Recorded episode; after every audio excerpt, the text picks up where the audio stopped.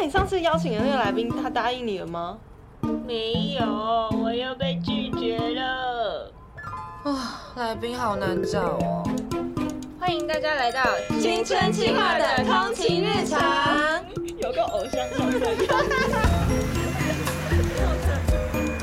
欢迎回到青春企划的通勤日常，我是这个单元的企划应贤。今天跟我一起上班的是谁？我是玉婷，我是子柔。进入主题，遇到家庭暴力怎么办？好恐怖的题目。对啊，我觉得我是相对幸福的孩子，嗯就好像没有，哎、可是如果我这样回想起来，如果爸妈吵架，这样这样是一种家庭暴力。或者是说爸妈彼此在暴力，可是没有对我，也算不算一种暴力？哦，像我爸妈以前要离婚前会吵架，吵很凶，他们是真的会摔东西的。然后虽然我没有看到，可是我就会在房间嘛，你也睡不着，你就听到东西碎掉的声音，其实你会觉得蛮可怕的。嗯这就是所以他们现在是分开的状态嘛？哦，他们在我小一、小二的时候就离婚了，哦可是，在离之前就是会有一段很动荡的争吵的过程，嗯然后很长半夜就是我妈会大小声，然后你就开始她发现很多东西都摔在地上，然后破了，然后怎样？可是那时候我很小嘛，我也不知道发生什么事，也不可能去阻止，我可能就会去我阿公阿妈房间，然后躲着睡觉，但是你也睡不着，可是就是躲在里面，然后你就听那声音很清晰。嗯对呀、辛苦你。没事。这样会不会是另外一种好的结局？对啊，可是我觉得离婚之后的一些情绪勒索也算是一种暴力吗。就是像我是后来跟我妈一起，可是我妈她其实本身就是有躁郁症，就是她离婚这件事对她来讲，她也是受伤的人。但是当她不知道怎么解决自己的时候呢，她可能就会放在我身上。例如，她希望可能我站在她那边一起骂我爸，或是我跟她是同一个阵线的。所以反而中间就变成很情绪勒索，像是说什么你都不回家，是不是你根本没有把我放在眼里，或是你觉得你没有妈妈，你为什么不回家，或是你怎么都不关心我什么的，嗯然后就会讲一些有点难听或者是很刺耳的话，你就会心理创伤，然后就更不想回家，那摩擦就更大。应该是说，就是在家庭里面，就是相对于家长来说，我们就是一个比较小或者比较弱的状态，好像就会有一种无能为力，好像大大人说的就怎么样啊，然后就会觉得更无所适从。然后我觉得暴力好像就是在这种有阶级的时候会发生。而且那时候其实我有求助，我就是当我妈可能又对我情绪勒索勒索，然后可能会说什么你现在出去把我赶出去的时候，我有时候就是赌气，我真的就会出去，然后可能就会回我阿公阿妈家或爸爸那边的人那边开始哭，或者是我会跟我舅舅啊舅妈，反正就讲这件事，就找一些资源去讲。但后来我后来都不讲，就是因为我发现跟他们讲，他们都只会回我一句话，就是她是你妈妈，你要忍耐。所你知道听到那句话，他 Q 出了一个 key point。对啊，我那时候觉得超级无助，我就觉得说，凭什么爸爸跟妈妈不和，爸爸可以离婚离开？凭什么哥哥比较乖，他不用受到这个波及？那为什么我身为一个女儿，我不能做自己，我也不能离开？我要在这里面就是忍受这一切，然后跟你们说，你们没有人要救我。那时候小时候你会真的觉得没有人要救你，啊，对，天哪，所以我那时候都不能不喜欢回家。妈妈。对，这句话超靠背。现在如果还有人。还有人这样我会留着。怎么办？如果就是害我现在就很讨厌听到说什么你是他女儿啊，那是你妈妈，或是他们都会说你妈妈生病了，嗯然后要我体谅。可是那时候我才国高中吧，甚至可能更小，我就会觉得说那谁体谅我？嗯情绪勒索真的很难举证，嗯。嗯，你要怎么就是你也你？也不能去什么验伤或或干嘛，嗯就是没有事情发生。对啊，那要把心剖开给他看。就是伤痕累累的心，你刚刚还带动作，我觉得好好难过。对啊。对啊，就是这是要怎么，好困难。而且那个小朋友的心因为不够成熟，你会很矛盾，就是他是你妈妈，你自己想靠近他，但他又在伤害你，然后你就不知道跟怎么跟他相处。而且躁郁症有时候是时好时坏，他可能上一秒对你破口大骂，讲了很多很难听的话，下一秒问你说：“妹妹，你要不要吃水果？”那你就很无奈，你很难去跟他讲你有多伤心，然后就情绪都会很矛盾。嗯，或者是你真的逃离他了之后，你还是会牵挂说：“哎，那我妈妈在干嘛？她会不会没吃饭？”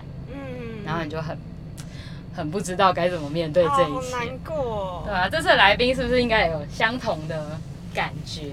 没错，这次的来宾是阿该，他的故事里面其实也有讲到，就是他即便被爸爸常常打到遍体鳞伤，可是他都还是会想说，他还是爱我的吧？嗯，他我还是很想要有一个很好的家庭，为什么我不能跟大家一样有一个完美的家庭啊？就是会有这样子很多的情绪上的拉扯，就是你既觉得很受伤，可是你又觉得这是我唯一以为可以得到爱的地方，或是我其实也很希望从家人身上得到爱。所以那时候听他的故事真的是超级无敌揪心，就是我跟他电访的时候，听着听着我就哭出来，我就觉得怎么会这么心疼啊？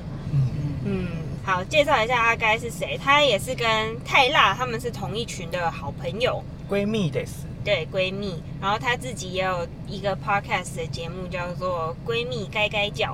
每次听他的分享都很真诚，可是我觉得最厉害的是他愿意把它讲出来。然后他是真的很用心的想要帮助大家。嗯她就说他小时候没有人帮他。所以他他之前在泰拉他们的节目上面也讲说，就是我如果听到什么周边有那个乒乒乓乓的声音，他都一定会去敲门按门铃，就是你还好吗？有没有需要帮忙这样。总之，他就是一个超级温暖的人。那我们就来听听看他怎么分享这段伤痛的经验。哎，小爆了一下，他最后给大家一些很感人的忠告跟建议，所以一定要听到最后，一定要。青春有点烦，我该怎么办？Hello，我是柯宣如。家常常是我们很希望成为避风港的地方，给予我们支持跟力量。可是，在很多家庭里面呢、啊，或许家人本身就是我们最恐惧跟最痛苦的来源。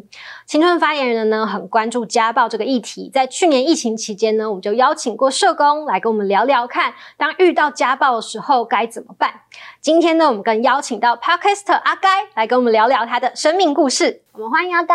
哎、我是阿该，大家好。阿该你好，你好很欢迎你来。我们知道你好像之前有一些家暴的一些经验，所以其实还蛮好奇的，因为其实蛮多人谈这件事情蛮困难的。嗯，那你是怎么什么样的心情，或是什么样的原因会愿意跟大家来分享你的经验呢？哎、其实我接到邀请很开心，但有一点紧张啦。但是嗯就是家暴这个状况，从就是我有记忆以来就有。嗯 然后我一直在小的时候在看电视，或者是听广播啊，或者是各种大众媒体的资讯，我一直没有，就是没有资源。通常节目很常聊恋爱嘛，然后也会聊说什么结婚有外遇啊，什么这类的。可是家暴这件事情，我就是都没有，在我成长的过程里面，我没有没有人出来聊过这件事情。就是觉得说，我也想要给同学们，就是如果他们正在经历这样的状况，他们能够知道说，嗯，他们不是孤单的。我就希望，如果大家有看到的话，他们可以知道说怎么做比较好。其实也很谢谢你的勇气，呃因为我知道谈不太容易，可以跟我们哦谈谈，其实过往当中，哦、是什么样状况之下有这样子的？我其实从大概是三四岁吧，因为我爸会酗酒，他只要喝醉酒回来就会打人，主要是打我妈比较多，然后也会打我。然后像我们家以前有养狗，也会也会打狗，然后嗯弟弟妹妹也会被打。我妈有被打到住院，有昏迷指数那种。然后我自己也会被啊，就是跟抓头撞墙啊、掐脖子啊，就是各种殴打。喝酒醉回来会直接开门，然后因为你在睡觉，然后你也没没办法就他就脚一拉就把我嗯抽出来，然后就对啊，就是打我什么的，然后也没有办法反抗，然后、嗯可是又你就是你不太能哭，因为小朋友被打一定会哭，对，可是哭他就会更生气，然后就会打得更严重。对对对对对，嗯，然后妈妈只要一旦劝阻，妈妈也会被揍，就是我们会嗯轮流被揍。然后后来我六哎六七岁的时候，爸爸妈妈离婚了，离婚隔天我后妈就进来了，挺着八个月大的肚子，嗯 对，然后进来也没有比较好，因为我后呃我爸是喝醉酒，然后会打人，我后妈是心情不好就会打人。嗯，嗯，就是我记得国小那时候有过是，嗯，后妈在睡午觉，就她会叫我进房间，然后打我两巴掌，再叫我滚出去。嗯她就是就是我爸不在的时候，他就会就是乱打我。那可是我爸回来以后，他就会变成说什么，哎呀，刚才你今天在学校好不好啊？哎，完全是不同的 样子，对对对，就是很像韩剧的那种坏女人那种感觉。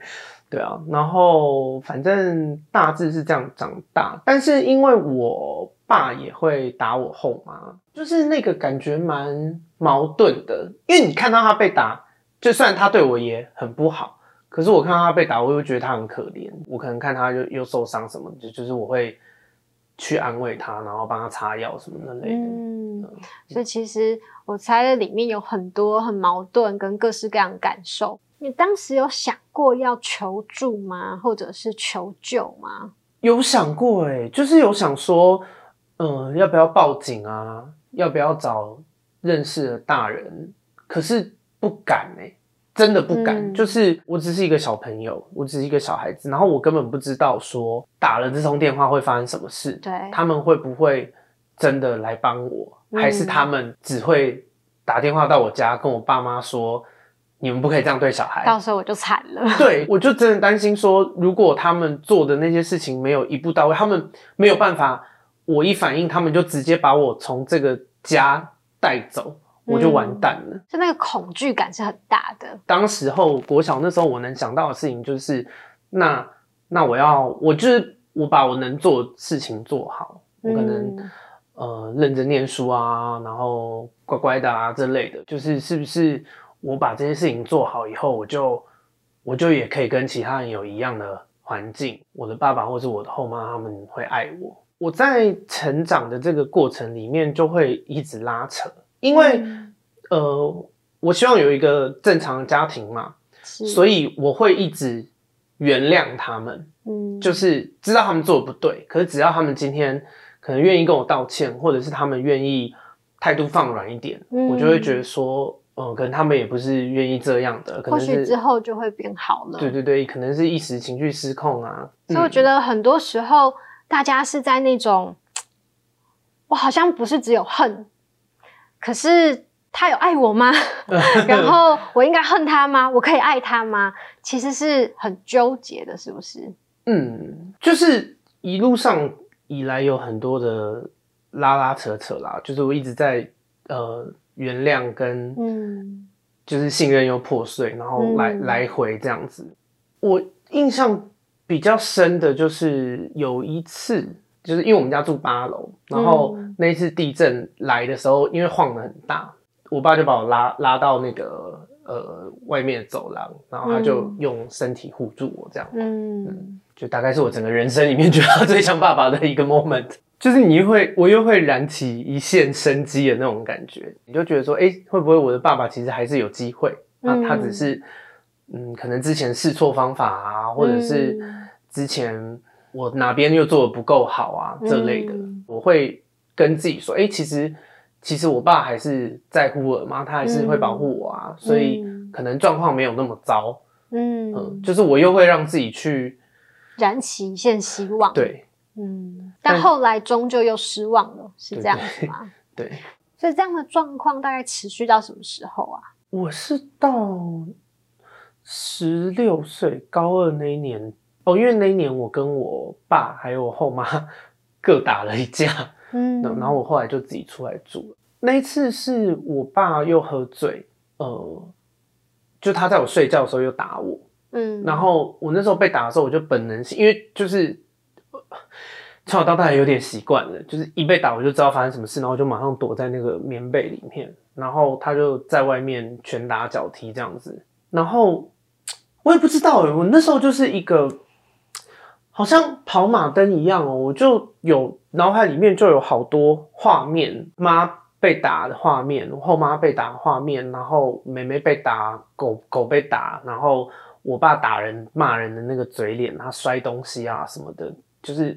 很快速的在我的头脑里面就是一直跑，嗯然后我就好生气哦，我人生从来没有那么愤怒过，然后我就真的气到不行，好烂的形容词，但是就是但很真实对，就是好生气，然后他就把那个棉被扯开，然后我就看到他的脸，我就爆发。诶、我那时候躺在床上，然后我那时候就踹他，然后我真的好像力气真的蛮大，可能肾上腺素还是什么，他就从床的那个边边直接凌空飞起来，诶就是飞，然后撞到墙，然后我自己也吓一跳，我就想说，对哎就是好像在拍什么特效片的那种感觉。你会发现哦，原来我其实已经长大，有大力气。到那一刻才意识说，哎、我长大嘞，就是我我是有力气的人嘞，就是我好像可以保护自己了。嗯然后我就拔腿就往外面跑，就是我就跑到楼上的邻居家，我就说可不可以借我电话，我想要报警。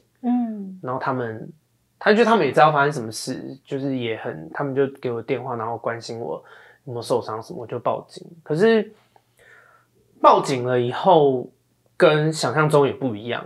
嗯警察来了，但是警察就是带我到我家了以后，呃，我后妈出来应门，嗯然后我后妈就说没有啦，就是喝醉了，她就是讲话比较大声，小孩吓到了这样。然后她就问说，不然你看她身上有没有伤嘛？那一次的状况比较像是我打她，不是他你力气打我，对对对就是我也没有证据，就是我没有办法哦证明这件事情。所以那天后来的处理是怎么处理的啊、就是警察开着警车载我到我后妈的朋友家，哦，就暂时先离开那个现场。对，然后就大概过了一周以后，我爸又回去中国工作，我就又再回家，又回去。所以你说这不是你原本预期会发生的事情。对啊，因为我原本就预期说，就是最正确找我，我我可以不要再住在这了吧？可以什么寄养家庭或者是育幼院，就是都好，随便，就是我只要离开这边就好了。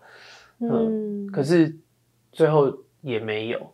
嗯。然后我那时候就蛮绝望的，我就觉得说，哦，所以我要想办法收正，然后我得嗯。主动的去想一个方式再被打一次，然后那次还就是、还不要被打死对，还不能。被打死，然后然后我要收正，我才有办法救自己，就是嗯。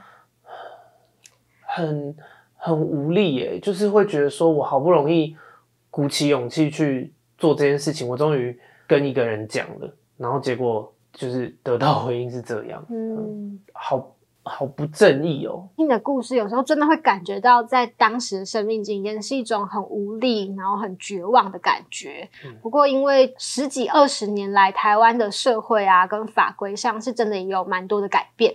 嗯像如果告诉辅导老师，其实现在辅导老师应该会有通报的义务。然后告诉警察跟社工，他们都会有相对应需要积极的处理跟介入的一个责任在。所以对，其实也提醒同学哦，其实可以不用对求助或者是寻求专业的协助太过于灰心跟失望。如果告诉老师或心理师他没有及时通报的话，是老师自己要背法律责任，然后也一定都会进行调查。对，所以可能现在这个世代哦，会比十几二十年前来的有希望感一点。所以你自己念了社工系之后，再回头看你自己的经验，你觉得有什么不同的看见或者是发现吗？我觉得就是会解开自己心里面的疑惑，嗯，就是因为小时候就是会有一些困惑，就觉得说我也没有对人家不好，为什么这些事情要发生在我身上？会想是不是我的错？对，嗯，可是自己长大念完社工系，回头看就会知道说没有，这不是我的问题。嗯我可以知道他们，呃，为什么会这样，嗯为什么会变成这么糟糕的人，我可以理解。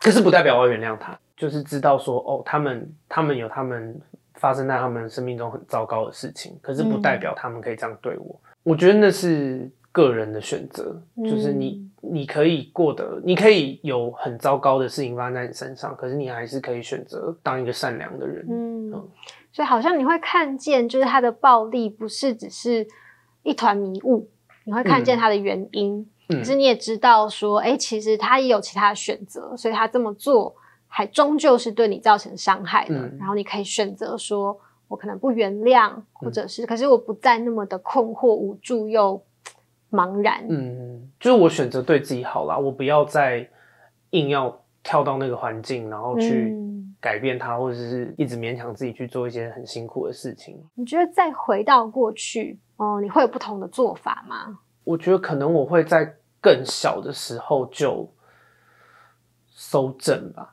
因为现在智慧型手机也很方便嘛，就是我会建议一定要搜证。嗯然后还有是就跑出去，然后去敲邻居家的门，就是让，即便那个时候他们的我们的那个呃没有没有智慧型手机什么的，但是至少有人证嘛，就是邻居可以作证，就是我可以在我可以少吃几年的苦，赶快嗯赶快从那个地方逃离开来。所以除此之外，你觉得还有什么可以帮助你度过的吗？我觉得朋友很重要，嗯，就是因为除了刚讲的一些系统的求助之外，我自己个人还有朋友，其实也帮我很大的忙。从小到大，像是哦、呃有时候被爸爸打，然后没有地方去，也是朋友收留我嘛。但我觉得这件事情就是朋友很重要之外，更重要的是不要害怕去讲。真的把你当成好朋友的人，他们不会用异样的眼光去看你啦。当他知道这些事发生在你身上的时候，他只会觉得说你辛苦了，嗯你怎么不早点让我知道？所以我觉得，嗯，不要害怕说去告诉朋友这件事情。我觉得他们、嗯。他们能给你的爱跟帮忙比你想象中的大很多。是，嗯。其实暴力这件事情最害怕是你只能一个人孤独的面对，嗯，所以当你愿意呃找朋友的时候，有时候不见得是朋友啦，任何你觉得你相信他会爱你的人，他也可以提供你外在实际的协助，比如说让你住，但他很重要也是心理的部分。嗯有一个人可以听你说，然后懂你，甚至有时候会给你一点建议，或至少很重要的一件事情是让你觉得你不是孤单的，你嗯不是只有一个人绝望的承受着一切，可以重新感觉到被爱或者是被支持的感觉，这会是很重要的。我很想跟同学们讲一件事情，就是如果你现在正在这个处境里面的话，我我真的希望你们可以知道一件事，就是你们没有错。我找自己的错找了好多年哦，就是我一直在找说，是不是这个错了，是不是那个不对，是不是我这边不好，是不是我那边不对？可是最后，就是我我每一个都试过，然后撞得自己头破血流以后，我才发现说，哎、其实不是我的问题。然后嗯我我不希望大家在这个过程里面又在走这些冤枉路。这件事情的问题打从一开始就不在你们，是那一个应该要好好照顾你的人，他没有尽好他他自己的责任，所以不要再从自己的身上去找问题了。问题从头到尾都不在你身上。世界上的爱有很多，不是只有生你的人给你的那个才叫做爱。就我我从一路走来，我现在已经三十岁了，我我遇到好多好棒的人，可是他们都跟我没有血缘关系，可是他们对我比比我爸好千万倍。我知道都会很向往要跟其他的人一样有一个很像正常的家庭，可是过得好比较重要。然后他不爱你也没关系，这不是你的问题，总会有人爱你，总会有人知道你的辛苦，你的勇敢，然后他会在你身边，就是好好爱你这样子。嗯，听你讲我也好有感觉哦。